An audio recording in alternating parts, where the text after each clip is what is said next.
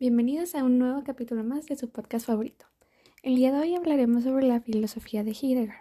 Como bien saben, uno de los grandes problemas de la filosofía durante toda la existencia humana ha sido el determinar el sentido de nuestra existencia o nuestro ser. Y esto fue justamente lo que Martin Heidegger hizo. Él escribió el libro que es considerado el más importante de la filosofía del siglo XX llamado El ser y el tiempo donde él trata de responder principalmente la pregunta de qué significa exactamente ser.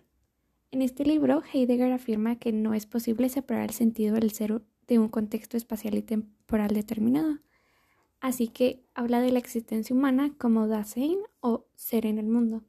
Y a diferencia de otros filósofos, tales como Descartes, Heidegger consideraba que las personas no somos entes pensantes aislados del mundo que nos rodea, sino que la propia interacción interacción con el entorno es un aspecto nuclear del ser. Es por esto que no es posible dominar el ser e intentar hacerlo llevar una vida carente de autenticidad. En consecuencia, la capacidad humana para pensar es de un carácter secundario y no deberíamos considerarla como lo que define nuestro ser, sino que descubrimos el mundo a través de la existencia en sí misma.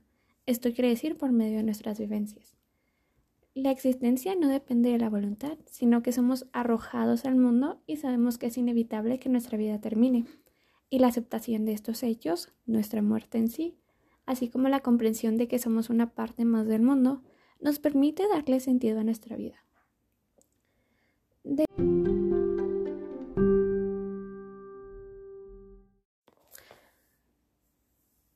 Otro problema que surge a través de Heidegger es el problema del ser auténtico e inauténtico.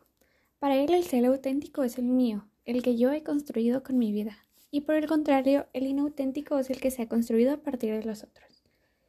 El fundamento principal de este problema es la forma en la que afrontamos nuestra propia vida. Si lo hacemos por medio de nosotros, desde la relación con nuestra existencia, angustia y su infinitud, o a través de los demás, intentando evadir nuestra responsabilidad, nuestra soledad, nuestra angustia y nuestro temor a la muerte. ¿No les parece interesante la forma de pensar de este autor? No me sorprende que fuera uno de los pensadores más influyentes del siglo XX. Espero que les haya servido para reflexionar un poco más. Y gracias por escuchar el episodio. Los espero la próxima semana con un nuevo tema.